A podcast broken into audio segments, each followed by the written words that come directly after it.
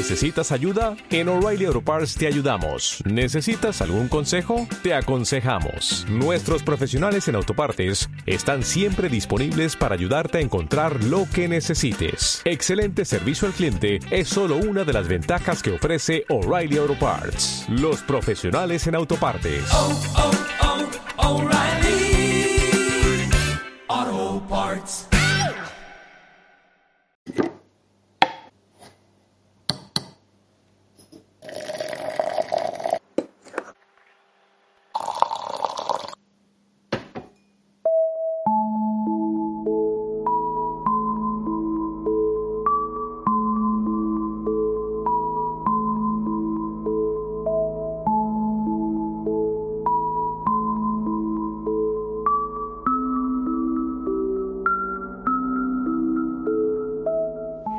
Hola queridos amigos minimalistas y bienvenidos a otro episodio de Un café con minimalistamente. Yo soy Adri y la música que estáis escuchando ahora mismo es obra y creación de nuestra invitada especial de hoy, que es una artista polifacética que hace bueno, es que hace un poco de todo esta mujer. Entre otras cosas, es violinista y compositora y acaba de sacar su segundo álbum de música espiritual, música para mirar hacia adentro. Ella es Jezabel Martínez. Algunos seguro que ya la conocéis de su canal de YouTube. Y si no, pasaros después por allí a escuchar su música que es mágica. Os voy a dejar el enlace por aquí debajo en la descripción.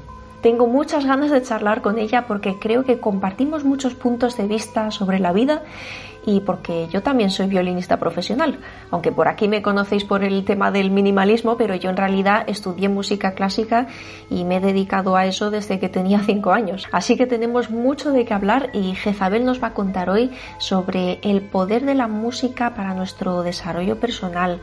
Nos va a hablar de la geometría sagrada, de la música minimalista y de mucho más.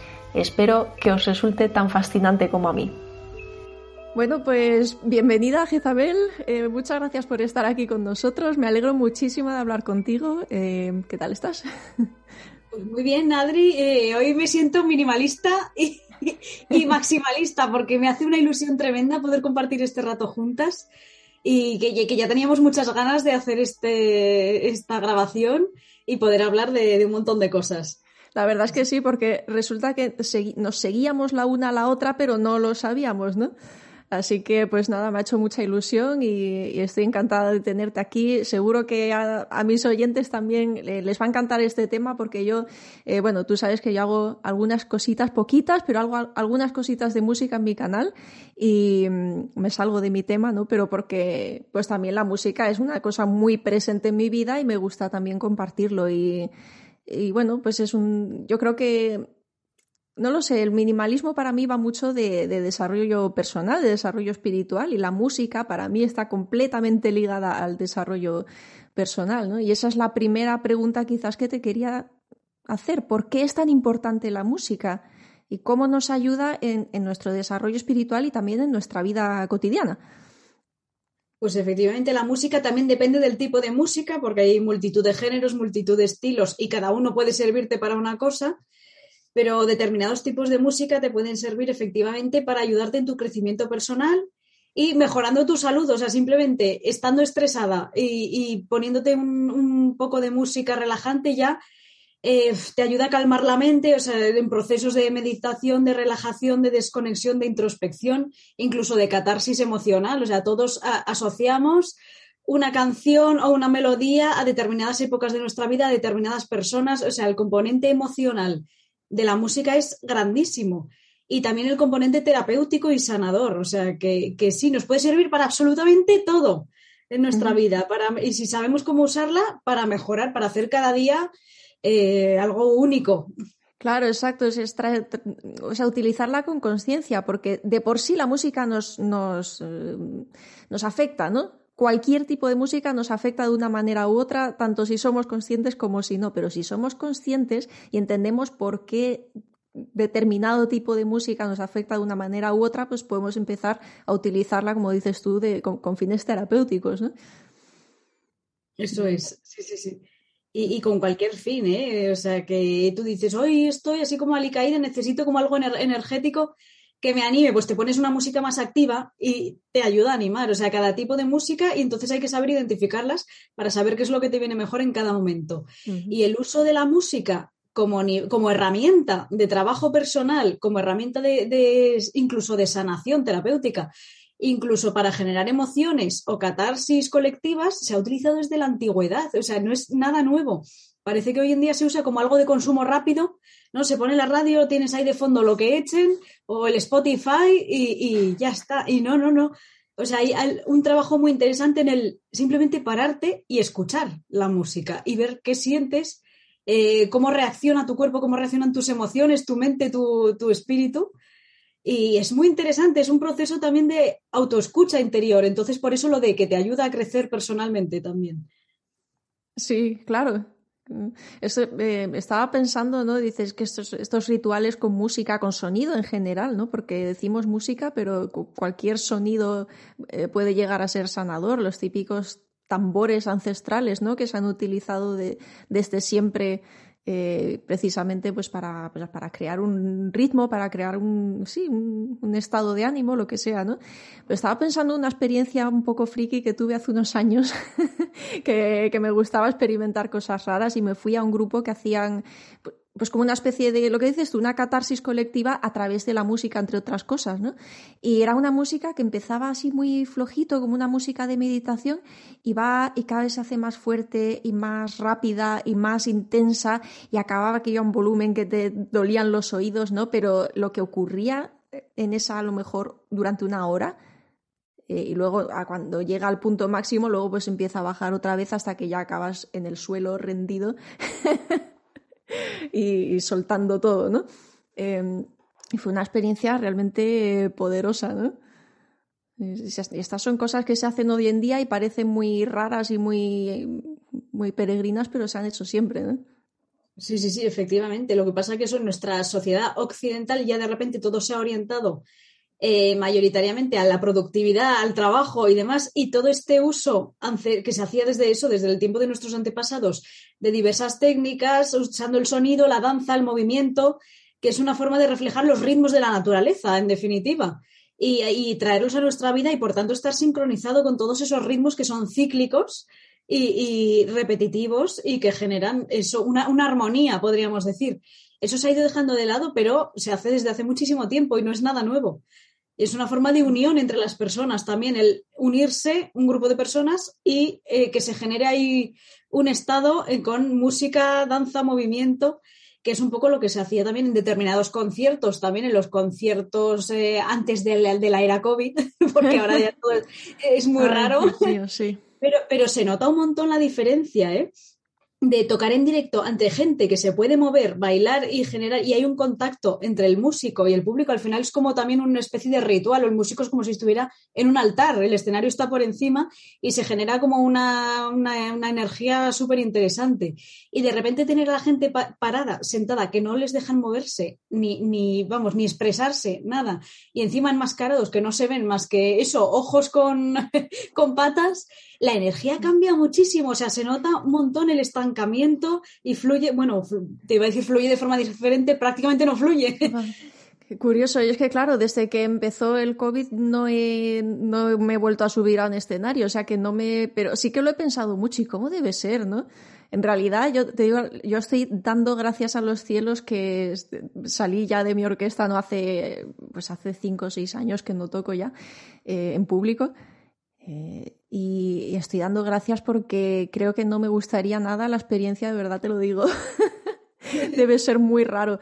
igual como músico, ¿no? Me refiero desde el lado del escenario. Igual uno em, que, no ha, que no ha estado nunca en esa posición no se puede imaginar la, lo, que se siente cuando estás ahí arriba. Del, o sea, la energía que recibes del público y que fluye hacia el público es, es algo muy, muy bonito.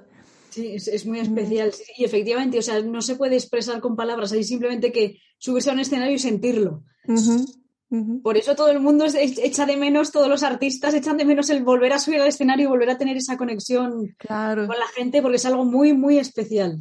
Que ahora se está poniendo muy de moda los, los eventos online y la música online, las colaboraciones de músicos que, que se reúnen por Zoom para hacer eh, conciertos o ensayos y estas cosas.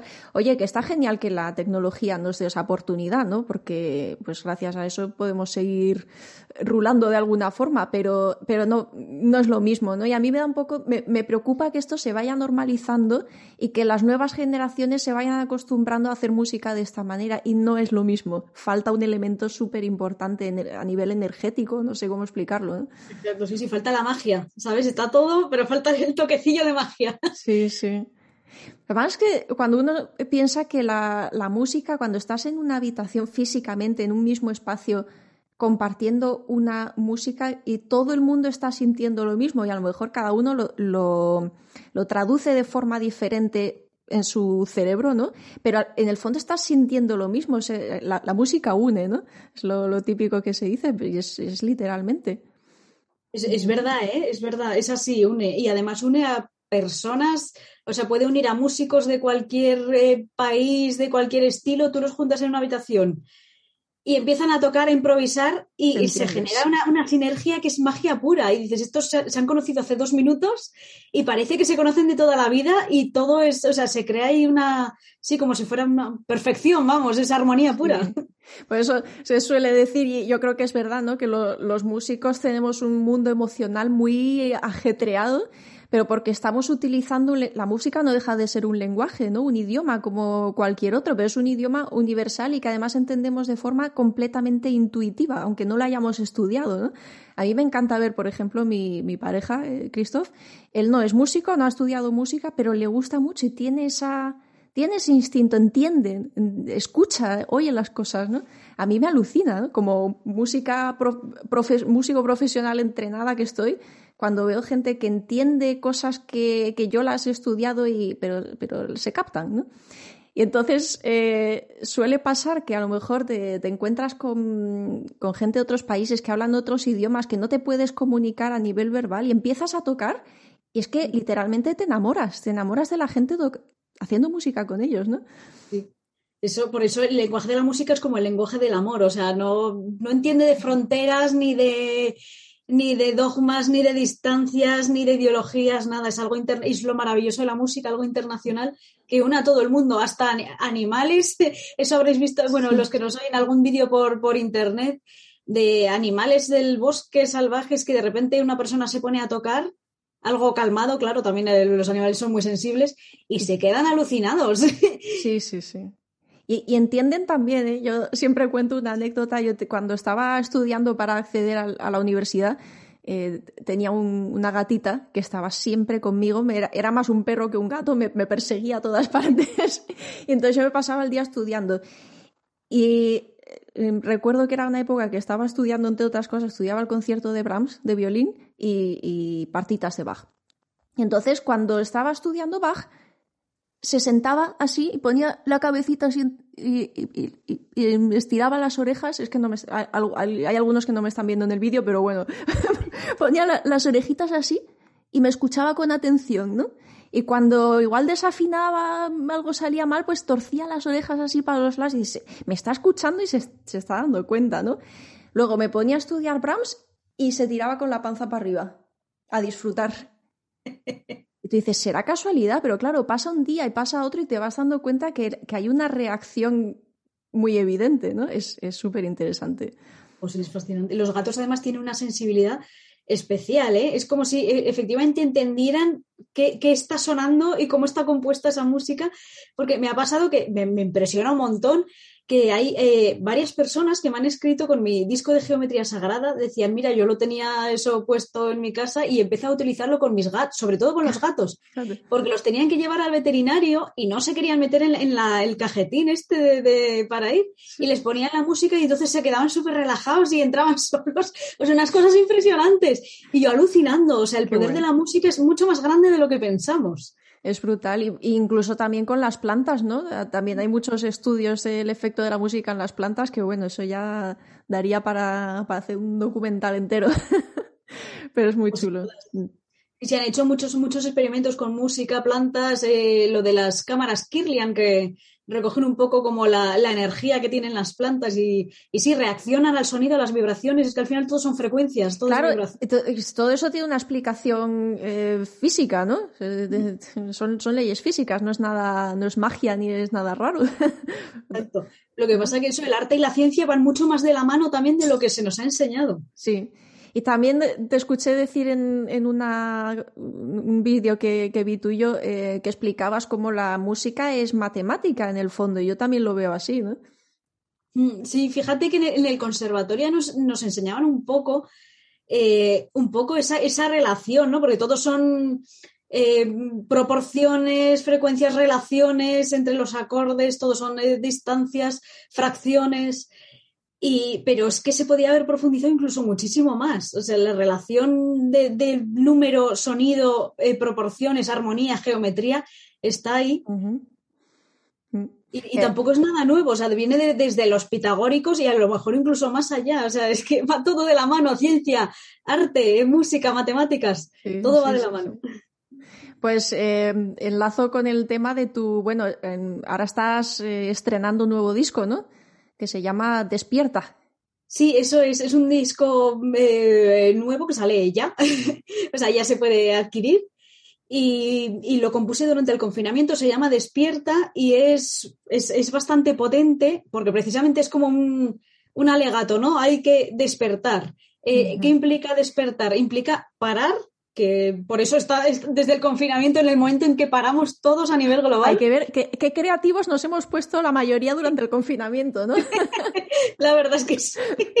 Y es, oye, lo mejor que se puede hacer, aprovechar cualquier circunstancia de la vida para crear, para, para aportar algo y, crecer en el proceso.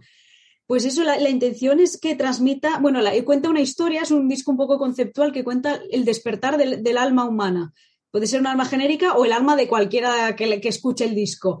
Desde que empieza a pasar la noche oscura del alma, que es un proceso en el que empiezas como a plantearte preguntas, a sentirte que no encajas, sentir procesos de soledad absoluta, de cuestionarte todo, de repente todas las creencias que tenías ya no te sirven, ya no te funcionan, es como todos los pilares de tu vida se destruyen, se vienen abajo y estás como en la oscuridad más absoluta.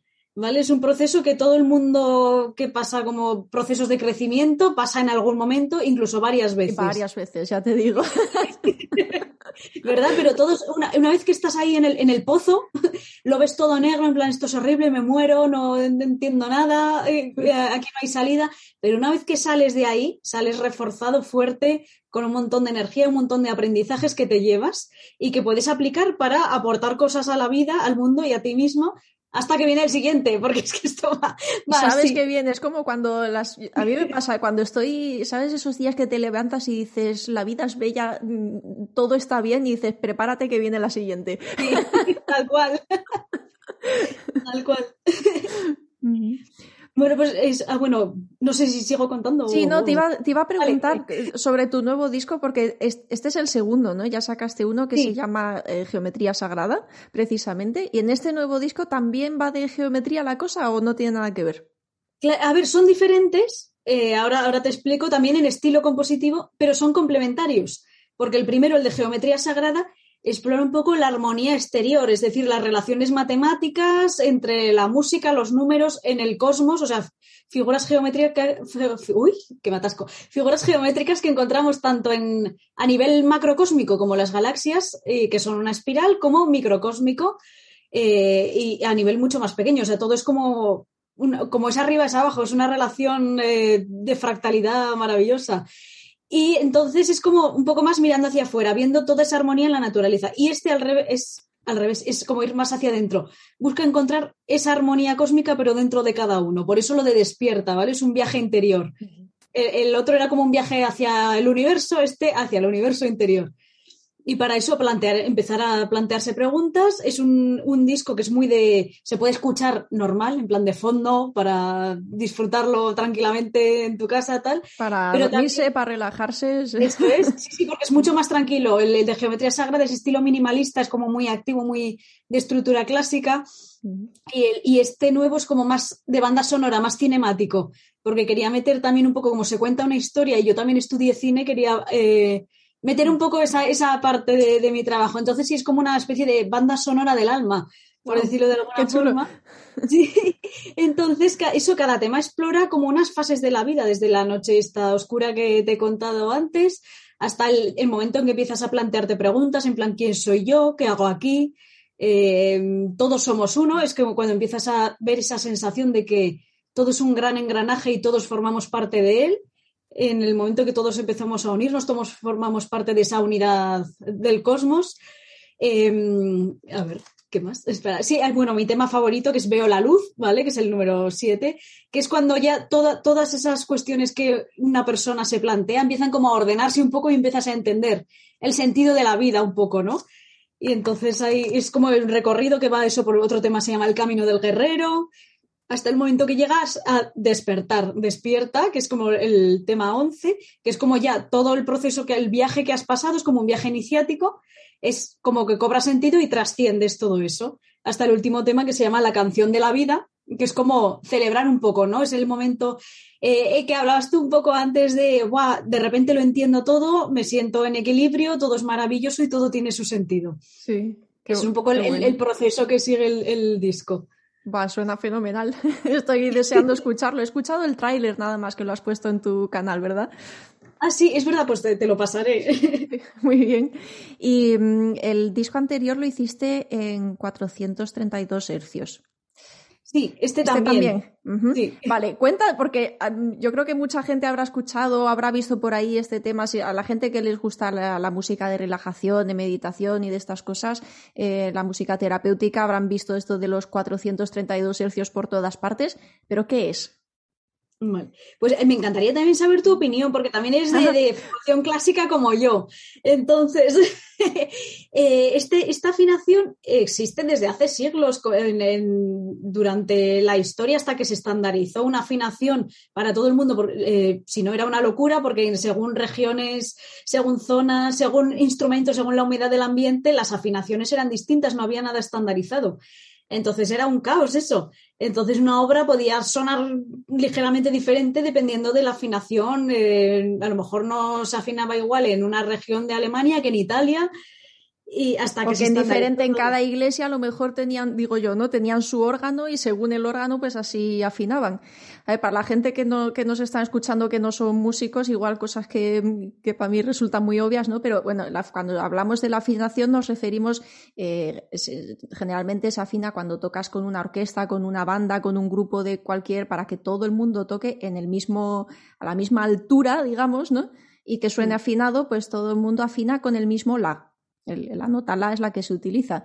Y este La, cuando hablamos de 432 hercios en este, en este caso, es la frecuencia a la que está el, el La al que afina todo el grupo. Eso, es que normalmente se hace a 440 Depende, ¿no? Depende mucho también. Porque... Sí, porque ahora se está cambiando en, bandas, en orquestas que graban para cine, se está haciendo a 440, 442, eh, dos hercios por encima de lo estándar. Es que, por ejemplo, aquí en Alemania, en las, en las orquestas de Alemania, es, es, muy frecuente afinar a 443. En la orquesta donde. en todas las orquestas donde yo he tocado, generalmente, y eso es, eh, eh, es, una cosa muy típica de aquí de Alemania, se, afina muy alto, eh, a, a, 42, pero incluso a 43, ¿no? Es lo, lo, estándar. Y porque les, les, gusta como más brillantez, claro, son los hercios, o sea, son diferencias muy sutiles, muy pequeñitas, pero sí que se nota para el que tiene educado el oído. Eso, un pelín más agudo, da la sensación eso como de más brillo. Es más brillante, más, sí, más energético, ¿no? De, entonces, claro, también depende mucho del, de, cuando una orquesta profesional cada semana tienes un director diferente, un programa diferente y una cuestión diferente, ¿no? Según el director que viene o el estilo que estás tocando, pues también se, afina eh, según, ¿no? A lo mejor estás tocando una, un programa romántico, pues afinas a 43, estás tocando un programa barroco, pues a, lo mejor afinas a 40. Eh, depende, ¿no? Pues, eso, de hecho, esta afinación a 432 se utilizaba bastante en el barroco y eso es un pelín más grave para lo que nos, escuchan, un pelín más grave, pero son eso, eh, poquísimos hercios de diferencia, entonces es diferencias muy sutiles. Y claro, está dentro del mundo del New Age, el crecimiento personal, las terapias y todo eso, se empezó a decir, se empezó a poner de moda hace unos años esta afinación porque decían que que era como más armónica y te sincronizaba con los ciclos de la, de la Tierra. Y yo creo que hay un poco ahí de leyenda urbana. no, sé, qué opinas tú. O sea, yo, yo, he experimentado con ella porque dije, mira, como no sé si esto es verdad o no, voy a probar a ver qué pasa, es lo mejor. Sin mm. prejuicios de ningún tipo, ni juzgar ni nada, voy a componer en, esta afinación y ya está. Y el, de hecho, el disco de Geometría Sagrada lo tenía casi terminado ya a 440 y lo regrabé a 432. Wow. Y entonces eso es diferencias ligeramente sutil, un pelín más grave, sí que da esa sensación, claro, al ser un pelín más grave, igual que lo hemos dicho de agudo, da como esa sensación de brillantez, pues grave es un pelín más oscuro, pero también parece como más, más suave, más calmado de alguna forma. Sí, te entra mejor, sí. Sí. Entonces, a lo mejor por eso lo sigo utilizando para las composiciones que hago de, relajación, de meditación, mm. porque de alguna forma sí que relaja un poco más y creo que por ahí viene lo de que dicen de que relaja muchísimo más y, demás, pero, pero no solo es la afinación lo que influye en que algo te relaje o te aporte calma, también es el tipo de composición que hagas, la armonía que utilices, que es el ejemplo que pongo siempre, o sea, reggaetón a 432 hercios, pues... Claro, sí, porque creo que incluso alguna vez he visto aplicaciones o programas que sirven para eh, transponer eh, no sé si es la palabra correcta, eh, la, cualquier música que tú escuches, pues una playlist entera la puedes traducir a, a 432 hercios. Yo no sé si eso tiene mucho sentido, la verdad. Yo tampoco, no creo porque ya está grabada de a 440 o a lo que esté y es como deformar artificialmente. Claro el, pitch, o sea, la, afinación. Porque eh, realmente yo, yo me imagino que no se trata tanto de lo que tú escuchas como de la vibración en sí, ¿no? Y para eso tienes, tienes que estar utilizando, o sea, tiene que ser la grabación, especialmente si estás utilizando instrumentos físicos, ¿no? Con, composición con ordenador es otra cuestión, pero eh, claro, es la, vibración original de la grabación, es, es, lo que te está creando esa frecuencia En, tu, en tu cuerpo, ¿no? Sí, sí, por eso yo cuando hago algo a 432 hercios, desde el principio está a 432 hercios. O sea, no es, se, graba a 440 y luego artificialmente deformamos la, o sea, bajamos esos 8 hercios. Claro. Pues a mí me, eh, me, ocurre, y me ha pasado además desde hace mucho tiempo, eh, que bueno, en la música, los, grupos de música antigua o muchos eh, grupos barrocos también afinan a 415. Y esa es una afinación que a mí, yo no sé por qué, ¿eh? porque se, conoce que esto del 400, 432 es la frecuencia del corazón, esto es lo que se, explica, ¿no? Pues yo no sé qué tiene la frecuencia de 415, pero a mí me no sé, me hace, me crea una sensación no sé cómo explicarlo. también porque. Sí, buenísima. O sea, es ah. como medio orgásmico a nivel espiritual, por así decirlo. Es, no sé, es muy diferente. Em, empecé, cuando, en mi época de estudiante, empecé a afinar el, mi violín, que no es un violín barroco, es un violín eh, clásico normal, eh, moderno, y yo empecé a afinarlo a 415 que en realidad 415 para los que entienden de música es, eh, es 400 es un tono un semitono bajo de 440 no o sea en realidad suena a 440 pero lo bonito que tiene es que cuando tocas un, violín que tiene cuerdas abiertas o sea si tocas la cuerda de la la cuerda de sol eh, sin poner ningún dedo para que nos entendamos no eh, y suena abierto eh, a esa afinación de 415, pues tiene un, tipo de vibración que no, sé qué tiene, pero a mí me, relaja en extremo. Y me. Pues, Pruébalo, a mí me, abre los sentidos. Además, que físicamente la vibración del instrumento es casi más la sensación al tocar el, violín que, al escucharlo. escucharlo también, ¿no? Me encanta por eso escuchar grabaciones de, grupos de música antigua que afinan a 415 porque me suena de otra manera. No sé, por ahí, por ahí lo dejo. La, cuerda del violín está mucho más floja, ¿no? Claro, y notas mucho más la vibración. claro. Sí. O sea, físicamente lo sientes, ¿no? Es una cosa muy bonita. Pues nada, hay que probarlo. pruébalo, pruébalo que te, a ver si ahora ya el próximo disco a 415. y bueno, siguiendo con, con, el tema, ahora que estabas hablando del reggaetón, eh, te iba a preguntar, ¿Tú crees que hay música buena, entre comillas, y música mala para escuchar? Quiero decir, ¿qué, qué, cosas nos hacen bien y qué cosas no? Porque si la música tiene tanto poder en, nuestro cuerpo y en nuestra psicología, eh, ¿qué hay que escuchar? Pues efectivamente, igual que en la comida, que es otro símil que me gusta hacer para la gente que no entiende mucho de música, que lo, lo, entienda fácilmente, igual que hay comida buena y comida mala para nuestra salud, pues con la música es igual, al final son eh, sumas de frecuencias y vibraciones. Y entonces, por ejemplo, en el caso del reggaetón, el trap y todo esto, si encima le añades unas letras degradantes a la música que ya de por sí es muy pobre, nutricionalmente hablando, ¿vale? Pues, pues eso te puede servir, sirve para el consumo rápido y creo que de alguna forma a nivel interno afecta a nivel inconsciente y, lo que ahora la, expansión de este tipo de músicas que se han puesto tan de moda y que escucha todo el mundo, que es algo muy curioso porque el trap, el reggaetón, está muy democratizado en el sentido de que eh, se hizo un estudio de que jóvenes de todo el mundo y de todas las clases sociales escuchan este tipo de música que podríamos llamar música basura, entre comillas. ¿Vale? Es como que que no hay, a lo mejor en el, eso en el medievo, en los monasterios escuchaba canto gregoriano, en, los, las aldeas escuchaban música medieval profana, en, los castillos música así como más cortesana, tal, pero ahora no, escucha, casi todo el mundo este mismo tipo de música, es como la estandarización a nivel global. Y es un poco preocupante en el sentido de que es música de calidad muy baja y no se da cuenta, fíjate, eh, los, chavales jóvenes en el, en el cole, yo me acuerdo cuando iba al cole que me encantaba ya desde pequeña la música clásica, los niños de mi clase decían, va, eso es muy aburrido, ¿vale? No les aburre. Canciones que son todas iguales, hechas con dos o tres acordes, con el mismo ritmo todas, que suenan y si las analizas dices, pero si es lo mismo esta que esta, esta que esta, la canción del año es la misma que la canción del año pasado, así. y y, horrible, no aporta nada, y sin embargo les aburre algo como Bach, que escuchas dos minutos de Bach y te aportan más que 100.000 horas del otro, de la otra música a, nivel de riqueza armónica. Vamos, es, es, eh, es como tomarte un chute de vitaminas o 20.000 hamburguesas eh, fatal que no te aporta más que colesterol y, no te aportan nada, pues es lo mismo con el sonido.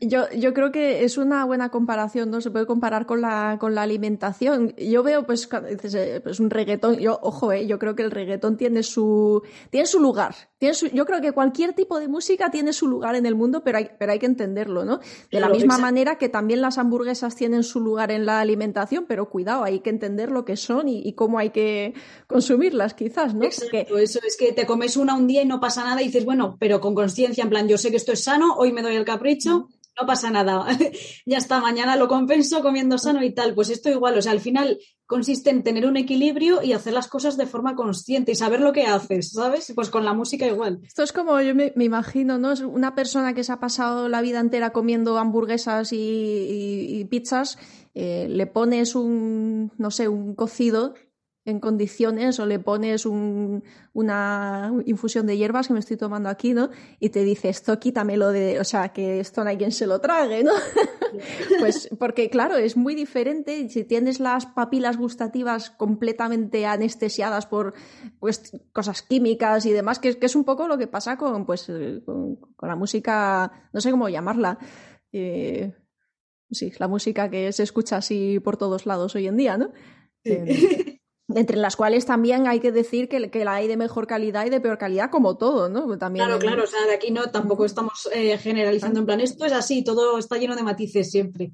Claro. Entonces yo creo que el, reggaetón pues va genial pues cuando te estás levantando por la mañana para darte un chute de energía y meterte en la ducha y empezar con, ¿no? Eh, pero, pero claro, yo, digo siempre cuando, cuando pienso en esto, ¿cuál es la música buena que hay que escuchar? Yo creo que la música buena, la que te hace bien, es la, la que te eleva. ¿Y qué significa que, qué significa que te eleva? Pues que te pone en contacto con tus emociones, que te, que te crea, no sé, una sensación de gustito en el cuerpo, ¿no? Así de literalmente. Entonces el, el, reggaetón sí te da un chute de energía, te, te pone en un cierto estado de ánimo, pero no te eleva, ¿no?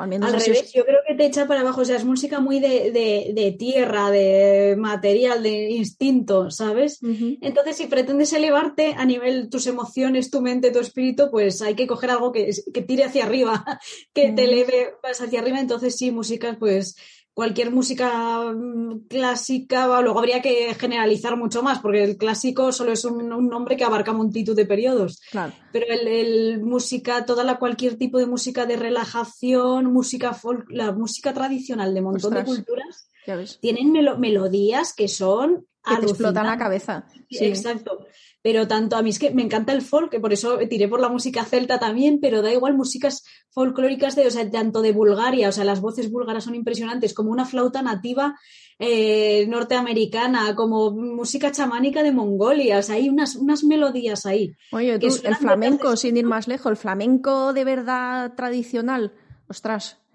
Súper potente, ¿verdad? Eh, eso tiene, tiene para investigar un buen rato.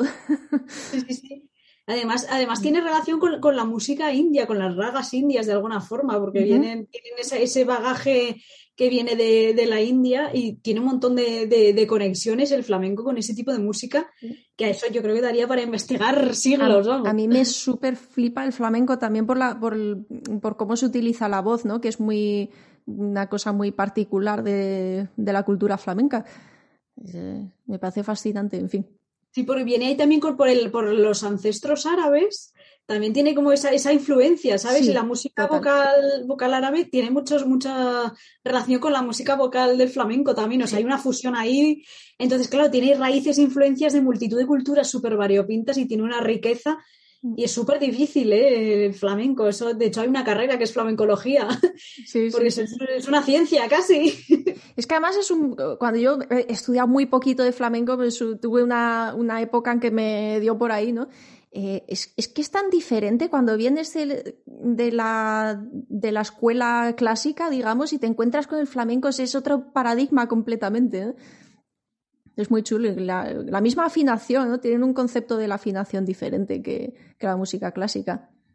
Sí, sí, sí. La verdad es que el clásico eso nos, reducimos a la, escala diatónica, no sé qué, una serie de reglas, y luego ves que hay otros géneros, lo, yo que sé, en el rock, el metal, que yo también he, estado tirando por ahí desde hace un tiempo, mm. y que utilizan música modal, modos griegos y demás, y, claro, ya es como otra forma completamente distinta de estructurar la escala, las armonías y eso. Y a ver, tengo que tirar todo otra vez y hacer un hueco a esto que es nuevo.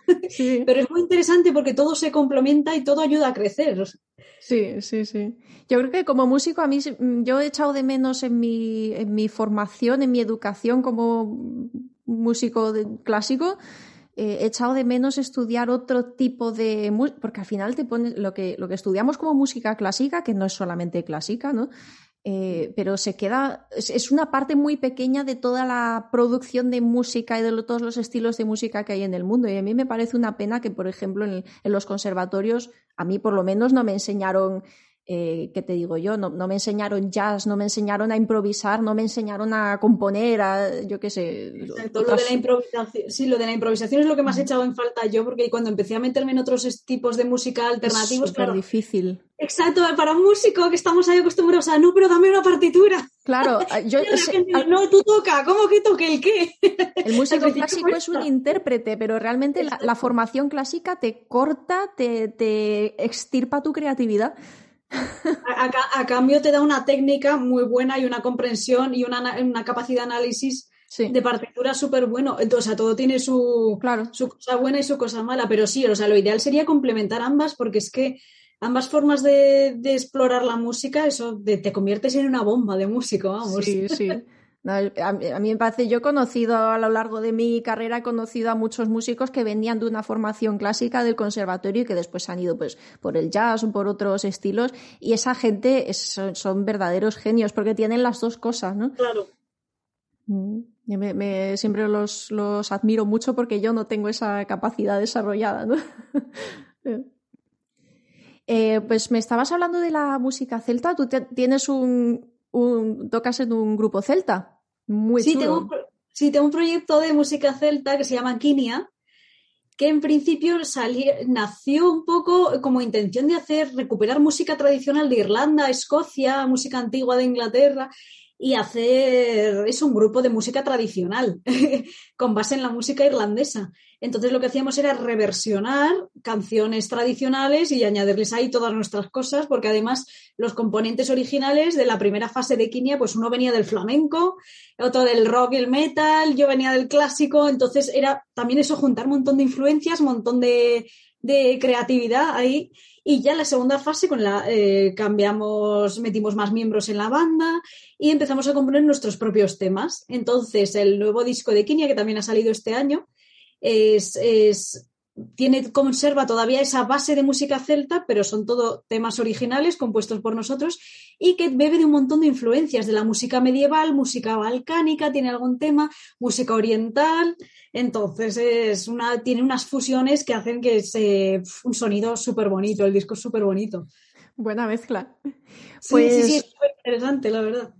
A mí siempre la música celta me ha hecho tiling. Es otra de esas cosas que no sabes explicar por qué, pero te hablan, ¿no?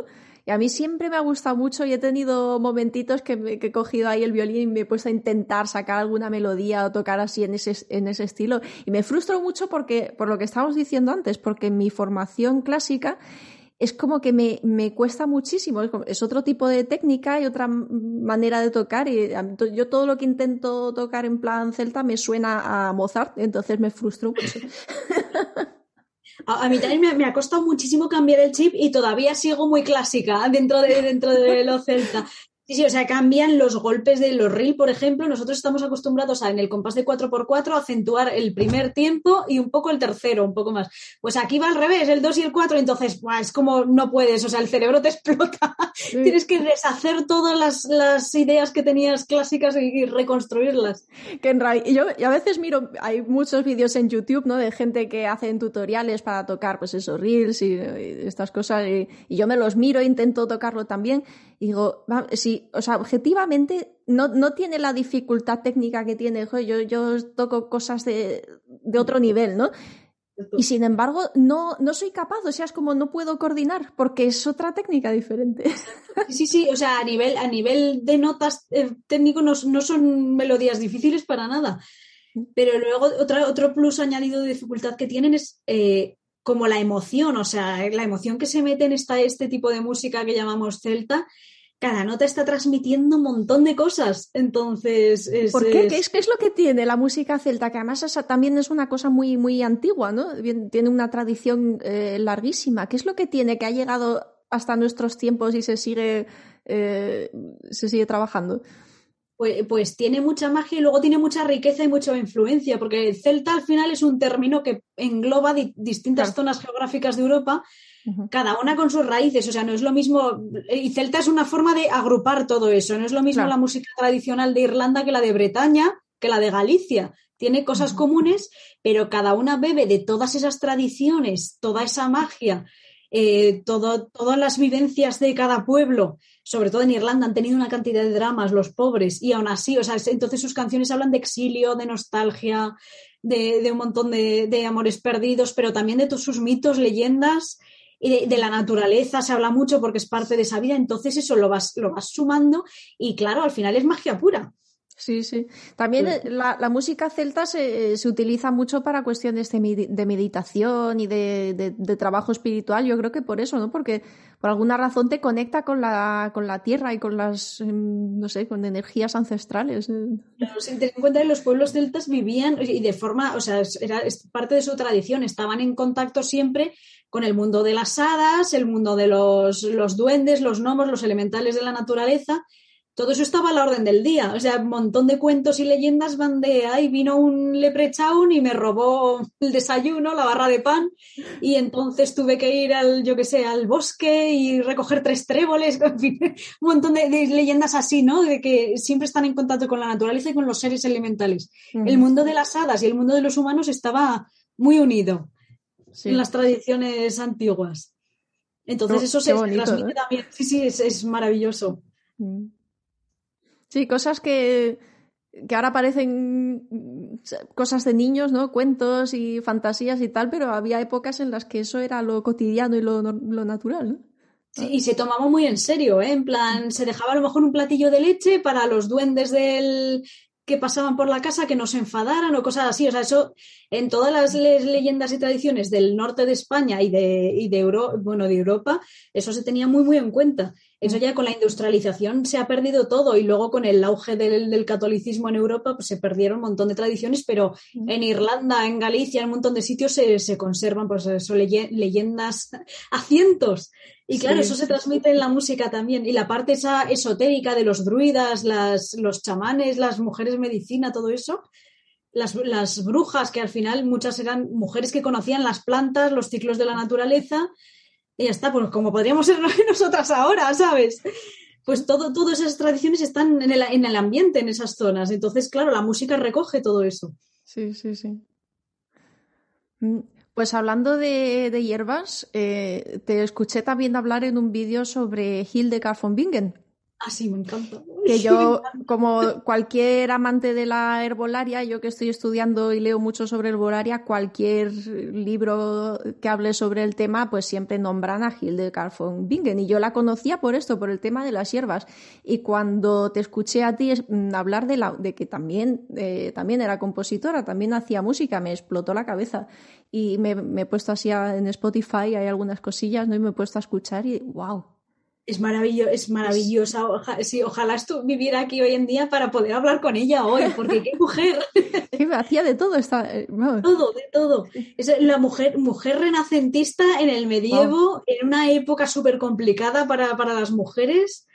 Y lo hizo todo, hizo todo lo que quiso y le fue fenomenal y aportó, vamos, es la de las primeras que hizo un, dibujo del clítoris femenino para demostrar que las mujeres podían sentir placer también. O sea, la mujer sabía de biología, de plantas, era es una científica, bióloga, mística, música, era una gran artista. es impresionante y su música es muy, muy bonita, es muy especial y para esos estados de, introspección, relajación, la recomiendo siempre su música porque es una maravilla, una maravilla. A mí me, encantaría, como dices tú, ¿no? Si, si, la tuviéramos aquí pudiéramos hablar con ella, a mí me encantaría entender la relación entre las plantas y la música.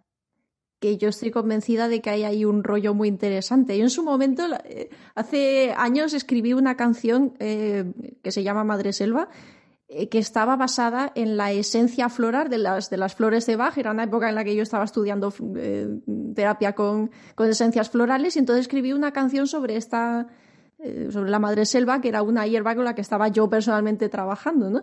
Y empecé pues eso, a encontrar relaciones entre la música y, la, y las plantas eh, ahora también que estoy aprendiendo tarot, también veo mucha relación entre el tarot, la música, las Es que eh, al final se relaciona todo, ¿no? Absolutamente todo, sí, sí. Por eso que todo es frecuencia, energía, vibración, entonces es como el principio básico, eh, como el lenguaje de programación, sería el código que, que lo programa todo de alguna forma. Mm. Pues sí, yo os animo mucho a todos a, escuchar en, Spotify. No sé si a lo mejor en YouTube también hay cosas de Hildegard von Bingen. Es, maravilloso. te iba a preguntar, ¿cómo utilizas tú la música en tu día a día? Eh, ¿De forma sanadora o de forma práctica? ¿Qué escuchas? Me da curiosidad. pues, pues escucho. me, refiero, me refiero al margen de tu trabajo, ¿no? De cuando estás tocando o componiendo. Sí, pues para momentos de ocio, por ejemplo, hay un momento que me parece como mío para estar tranquila y desconectar un poco, que es el momento de ducharse. ¿Vale? Para mí es como, es, simplemente una, una, ducha, ¿vale? Pero me pongo música y me pongo sobre todo música oriental. O sea, me imagino como que estoy en un hammam siempre. En, a veces me pongo incienso y todo para una ducha de cinco minutos, pero lo hago. Y me pongo pues, pues Lorena McKennitt o música tipo oriental o ragas hindúes, también eh, la, música hindú es súper interesante y tienen música dependiendo, o sea, les saben que influye y que hay determinados sonidos que ayudan mejor si es por la mañana o si es por la tarde. Entonces tienen ragas para por la mañana, que son como más energéticas, ragas para por la tarde, cuando se va poniendo el sol, que son como más calmantes. O sea, eso lo tenían también estudiado. Y entonces me encanta para la ducha y con, el agua, el, el, jaboncito, todo es maravilloso. Momento de relax. Y luego cuando estoy trabajando o hago cosas, pues a veces me pongo música mía, porque hay algunas que, algunas composiciones que funcionan súper bien según lo que quieras trabajar.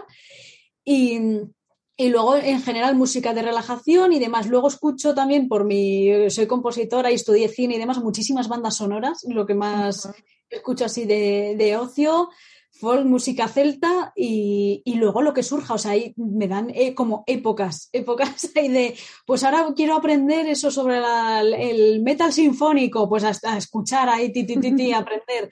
De repente, yo qué sé, el otro día me dio por un compositor que es, que es bastante desconocido hoy en día, que es Otorino Respighi. no sé si lo conoces, es, fascinante. O sea, eh, cayó en mis manos cuando era niña un cassette, o sea, fíjate, una cinta de cassette, que eran las, las, antiguas danzas y arias, que es una maravilla de composiciones. Y hace unas semanas dije, ostras, voy a recuperar, voy a escuchar todo lo de este hombre.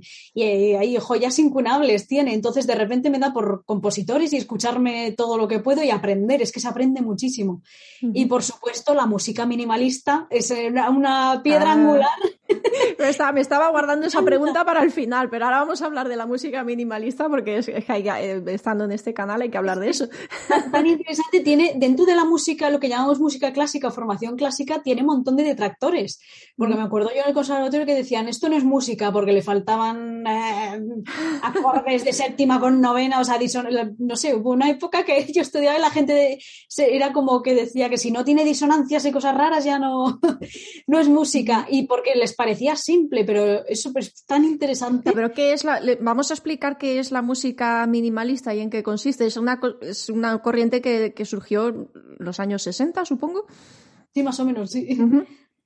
Eh, y está, pues yo, tal como yo la entiendo, es una música que no tiene una melodía, no tiene una polifonía, es, eh, son como células, ¿no? Como pequeños motivos que se van repitiendo. Esa es música que se repite, se repite. Y, y, va evolucionando, claro, a lo largo de, de, la obra, ¿no? Eso sí, sí, son como una serie de patrones, entonces, eso que se, que se replican y, pero sí va evolucionando y, y, entonces sí, parece que no avanza, pero realmente está avanzando. Y entonces con ese, ese sistema de repetición, ciclo, repetición, es la base también de la música chamánica, que hablábamos antes de los tambores chamánicos. es que en el fondo es, muy es una forma muy arcaica de, de, de componer. Claro, es súper interesante por eso, porque es como eh, normalmente los instrumentos principales de la música minimalista suele ser el piano, instrumentos de cuerda, algún otro instrumento, pero más o menos eh, suele ser eso. Y, y, realmente eso es súper ancestral, esa, esa forma de, de, composición. Y lo interesante es eso, que se genera como una, una especie de ciclo hay de, de, sensación, trance, y por eso se utiliza un montón para cine. Entonces, muchos compositores minimalistas como Michael Nyman, Philip Glass, han compuesto para, para, bandas sonoras, para música de cine, y queda espectacular la música minimalista en cine. Sí, sí. Es el, el de. Ay, el de Amelie. ¿Cómo se llama? Sí, Jan Tiersen, también, hace Max Richter, que se puso muy de, de moda hace unos años, también tiene... También hace, también hace bandas sonoras, ¿verdad? Sí. Sí, sí, sí.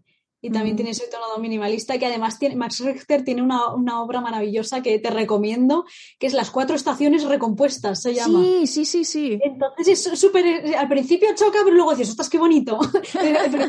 Sacrilegio, has destrozado a Vivaldi, pero no, es, muy interesante lo que, muy, muy chulo, ¿eh? Sí. Ay, pues, pues os voy a contar una anécdota de, de música minimalista. Yo cuando trabajaba en, en, la orquesta, yo trabajaba aquí en, eh, en la Orquesta de Cámara de Stuttgart, en Alemania. Y mm, eh, entre nuestro repertorio, pues también había algunos de estos autores, ¿no? Tocábamos eh, Steve Reich y Philip Glass y, tocábamos una obra de Arvo Pärt. No sé si lo sí, sí, sí, sí. Una, una, obra que se llama Tabula Rasa, que es para, tiene eh, dos violines solistas y un piano preparado. Muy chulo, y con acompañamiento de orquesta de cámara. Y es una obra que dura, son, creo que son dos movimientos, si no recuerdo mal, dura como media hora en total. Y es eso, son es como una célula, un motivo que se, se repite y se va intensificando, intensificando, alcanza un clímax y después pues va muriendo otra vez, ¿no? Y, vuelve como al, al principio. Es, eh, es, hipnótico. Y lo hemos tocado muchas veces en giras y, y, la gente en el público siempre dice, o sea, he entrado en trance, o sea, me, me fui, he hecho un viaje, ¿no? Y curiosamente, para, para los que estábamos tocando en la orquesta, es infumable. o sea, me explico. Es, es, muy chulo la música, pero como tienes que estar contando, hay muchos, muchos compases de pausa y luego tienes que tocar otro compás y, contar otros 20 compases de pausa y, es una música tan repetitiva y tan hipnótica y me pasó en una ocasión que literalmente me quedé dormida mientras tocábamos. o sea, en plan de, ¿sabes? Un, un segundo así, pegas el cabezazo y dices, uy, ¿por dónde iba? y teníamos un cachondeo, ¿no? Y siempre después de los conciertos. ¿Y qué? ¿Te has dormido hoy? No, no, hoy he aguantado hasta el final. Pero porque eso, los ciclos generan al final un estado de trance y si te relaja demasiado te, Es que te quedas frito. También me ha pasado, en mi canal tengo un par de, eh, de, meditaciones guiadas que he grabado yo y he hecho mi propia música, no en todas, pero en algunas de ellas he hecho yo mi propia música y cuando estoy editando esas meditaciones me quedo frita. Es que es, súper difícil de editarlo. en fin. Pues sí, eso, yo también os animo a escuchar música minimalista porque tiene su rollo. Eh, eh, te tiene que gustar, ¿no? O sea, es, especial, pero. Pero es, o sea, no es, igual no es para todos los momentos, pero eso, para un poco un viaje de introspección, ¿no? Sí, sí, es interesantísimo. ah, estábamos hablando antes que tu primer disco de Geometría Sagrada tiene mucho de esto de minimalismo, precisamente. Sí, es, es, minimalismo puro, ese estilo. Y fíjate, y además me inspiré también eso, no solo en la música minimalista, sino en el, la música sufí, que al final es lo mismo, son ciclos, repeticiones, ciclos, repeticiones para entrar en un estado de trance, y en la música chamánica aunque suena todo muy, muy clásico. Y lo que sí que me he dado cuenta, no solo que te genera estados de trance, sino que también te estimula la creatividad un montón. Es como si te hiciera algo en el cerebro y se activara todo el cerebro. Entonces, mucha gente ha utilizado mi disco para trabajar con niños en escuelas, eh, actividades de psicomotricidad, eh, expresión corporal, eh, sesiones de coaching, o sea, sí, tiene muchísimos usos. Yo os lo recomiendo, yo he escuchado tu disco eh, mientras estoy escribiendo. Cuando me pongo en plan, en modo creativo, venga, voy a conectar con mi sabiduría interior, para eso va genial. Exacto, sí, sí, o sea, se estimula la creatividad un montón y yo lo recomiendo usar para actividades creativas, de eso, escribir, pintar, eh, bailar en tu casa, Lo, lo, que os apetezca, o sea, es sacar el potencial interior y expresarse. Claro, además a cada uno le, producirá estados diferentes, ¿no? Eh, también hay que buscar el momento, porque no en todos los momentos te apetece esa música. A, mí por lo menos me ocurre eso, ¿no? Eh, hay días que no estoy para, para, mirarme hacia adentro y que necesito estar más activa y más en, en, lo cotidiano y entonces a lo mejor no me, no me pega tanto escuchar este tipo de cosas. Últimamente os, hago una confesión aquí. Eh, cuando, cuando estoy trabajando, en plan, mientras edito los vídeos y tal, que es un trabajo más mecánico que no tengo que pensar tanto, me pongo eh, lo-fi hip hop. O sea, en plan, sí, chill hop, ¿no? No sé cómo le, llaman. Que es que es música como muy plana, como, pero me, o sea, me induce a un estado mental de relajación, o sea, no me eleva, digamos, pero tampoco me distrae, es como una cosa muy neutra. Claro, sí, como ruido blanco, vamos, para estar ahí enfocada. Sí. Y, me, y me relaja mogollón, ¿no? Pero claro, no es, no es lo mismo que hacer que utilizar una música sanadora, terapéutica. Claro, es lo que hablábamos, es depende de lo que quieras conseguir, utilizas una cosa u otra. Al final es eso, saber diferenciar para, para escoger ¿Y cómo lo diferencias? Pues eso lo tiene que hacer cada uno, ¿no? Escucha diferentes cosas, mira cómo te sientes y ves notando, ¿no? Prueba en diferentes circunstancias, escuchas una cosa u otra y vas viendo cómo te sientes, ¿no? Pues y, por último, eh, una, bueno, llevamos ya un ratito hablando, pero, pero es que tengo muchas preguntas que hacerte. Pues si quieres hacemos una parte 2 un día si se alarga demasiado. Yo encantada. Con muchísimo gusto. Pues es que em, muchos suscriptores me escriben como los que saben, que no lo sabe mucha gente, pero bueno, los que saben que soy, yo en realidad estudié música, ¿no? estudié violín, eh, y muchas veces me preguntan, oye, a mí me encantaría saber tocar un instrumento, ¿por qué no das clases de violín online o cosas así, ¿no? O cómo, cómo se empieza a tocar un instrumento, porque es verdad que si, si escuchar música es sanador, hacer música ya es la bomba. Entonces, ¿qué consejo le podemos dar a, la gente que, le pasa a muchos, ¿no? Que dicen, a mí me encantaría hacer música, pero yo no soy musical o yo no me veo capaz de aprender un instrumento. ¿Qué hacemos con sí, eso? hay gente que dice solo de no, yo es que no tengo talento. O, Anda ya. Es mentira. Anda ya. Eso es la, la, mente ahí jugándote una mala pasada. Todo el mundo puede, ¿a que sí? Claro que Lo que sí. pasa que, que, que violín es súper sacrificado, es un instrumento duro y sobre todo el primer año Sí, es de tener muchísima paciencia, ¿verdad? Es que hay instrumentos y instrumentos. El violín, el Claro. primer año cuando empieza, suena a gato destripado. Eh, Es horrible. y además te duele todo el cuerpo. Yo me acuerdo cuando, cuando empecé que era horroroso y mi padre a veces me metía en el cuarto ya a practicar y abría la puerta y decía, ¿en serio tienes que practicar tanto? ¡Qué horrible! Lo aguanto, lo aguanto. Y mira, al final luego, si superas el primer año, que yo creo que es cuando abandona la mayoría de la gente porque se da cuenta de que es muy bonito, muy, qué instrumento más bonito que lo es, pero para llegar a que sea bonito hay que pasar Sí. un proceso sí. Que es eso, es un camino iniciático. O sea, lo de, lo de Frodo de ir a Mordor a destruir el anillo, era ir de vacaciones en comparación a, a tocar el violín. Sí, es un poco. Bueno, que cada instrumento tiene su cosa, ¿no? Y, y cualquier cosa que uno quiera aprender en la vida tienes que pasar por esa, por esa fase de, de aprendizaje, está claro. Y hay que tener paciencia, que lo digo siempre, es que queremos las cosas para allá, ¿no? Y las cosas realmente buenas, pues tienen, tienen su proceso y tienen su trabajo. hay que echarle un poquito de, de paciencia. Eso es como, es como plantar una semilla. O sea, tú la plantas, la riegas, algún día saldrá una plantita, con paciencia, seguirá creciendo. Y con, con un instrumento es igual. Entonces, si de verdad os gusta el consejo que os damos, y lo de no tengo talento, no voy a poder y todo eso, olvidaros y a, y a intentarlo. Y paciencia. Y no, lo que le digo yo a mis alumnas, yo tengo alumnas que son adultas, algunas son, son ya gente mayor, que eso es de un valor maravilloso. Nunca es tarde para empezar un proyecto. Es que Y además. eh, no, es tarde, no pasa nada. Es que además hay que pensar, pero si esto lo estás haciendo para ti, quiero decir, Exacto. o sea, a lo mejor yo, yo empecé a tocar con cinco años y desde el principio era como que yo sabía que iba a ser violinista, ¿no? Pues, pero no, no tiene que ser así. De hecho, yo hoy en día pienso, ojalá que hubiera sido de otra forma, ¿no? Porque también es un camino súper sacrificado. De hecho, al final pues lo, lo acabé dejando, ¿no? Eh, pero lo bonito que es tocar un instrumento para ti, para disfrutarlo tú, para compartirlo con tus seres queridos y si, si es que te apetece, pero ni, ni siquiera hace falta.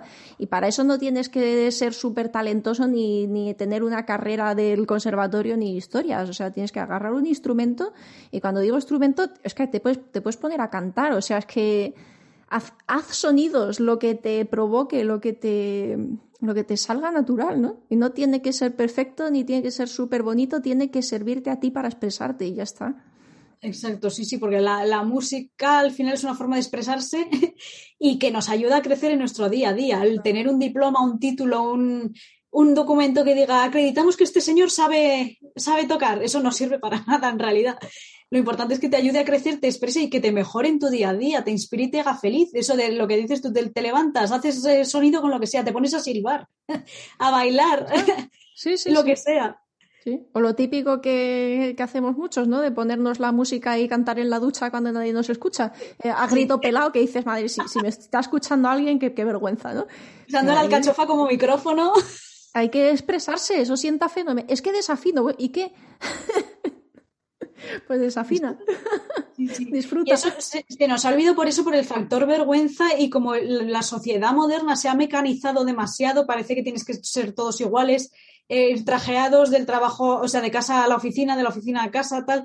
Y no, se nos ha olvidado llenar nuestra vida de colores. Se está volviendo todo gris y no, hay que volverlo a llenar de colores y expresarse y sacar el, el ser auténtico que llevamos dentro y sin ninguna vergüenza ni temor a que nadie te juzgue ni nada.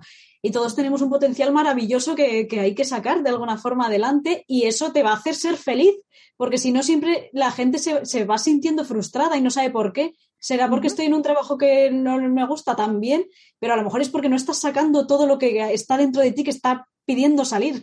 Sí, sí, sí.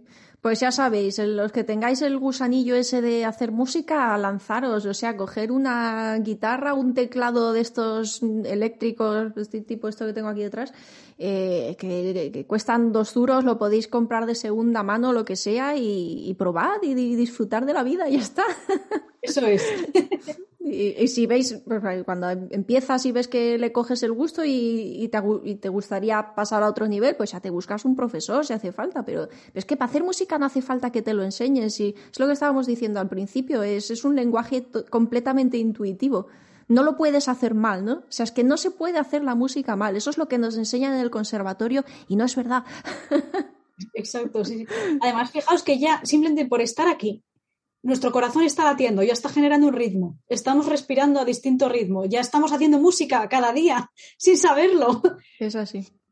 Pues nada, a hacer música a todo el mundo. Eso es. bueno, Jezabel, no, no, te quito más tiempo. Te agradezco muchísimo el ratito que has compartido con nosotros y todo lo que nos has contado. Eh, cuéntale a los oyentes dónde pueden conseguir tu disco, el nuevo y el viejo también. Vale, pues, pues nada, lo primero que así el placer ha sido mío, Adri, y eh, te arrojo el guante, en plan un día tenemos, aunque estemos cada uno en una punta, tenemos que grabarnos un dúo o algo, tocar juntas a distancia, sería muy bonito. Me encantaría.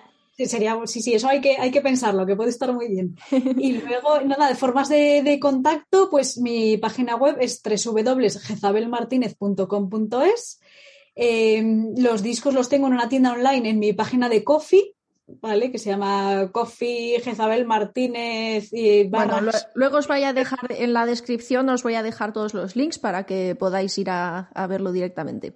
Eso es. Y si podéis seguirme en mi canal de YouTube, que es Jezabel Martínez, ahí subo cada dos por tres música nueva, prácticamente cada semana o dos semanas que es música para usar en vuestro día a día para, pues alguna es para el estrés, otra para dormir bien, otra para mm, pensamientos positivos, ahí, para, para tener días bonitos, que nos lo merecemos también y más después de los años que hemos pasado últimamente. ya te digo. ¿Verdad? hay que, que todos los dramas hay que nos sirvan para crecer y para decir, oye, pues eh, vivir también tiene, conlleva intentar ser feliz de alguna forma. Vamos a hacer bonita la vida. Claro que sí. Bueno, pues nada, muchas gracias eh, y a todos vosotros. Espero que os haya gustado esta conversación, eh, que ojalá no os haya hecho demasiado técnica. Nos hemos juntado aquí dos eh, músicos profesionales, pero bueno, ojalá que os haya, que os haya gustado. nos vemos muy prontito en el próximo vídeo. ya sabéis, el foco en lo importante y a disfrutar. Hasta pronto. Adiós, Jezabel. Adiós, Adri. Hasta pronto.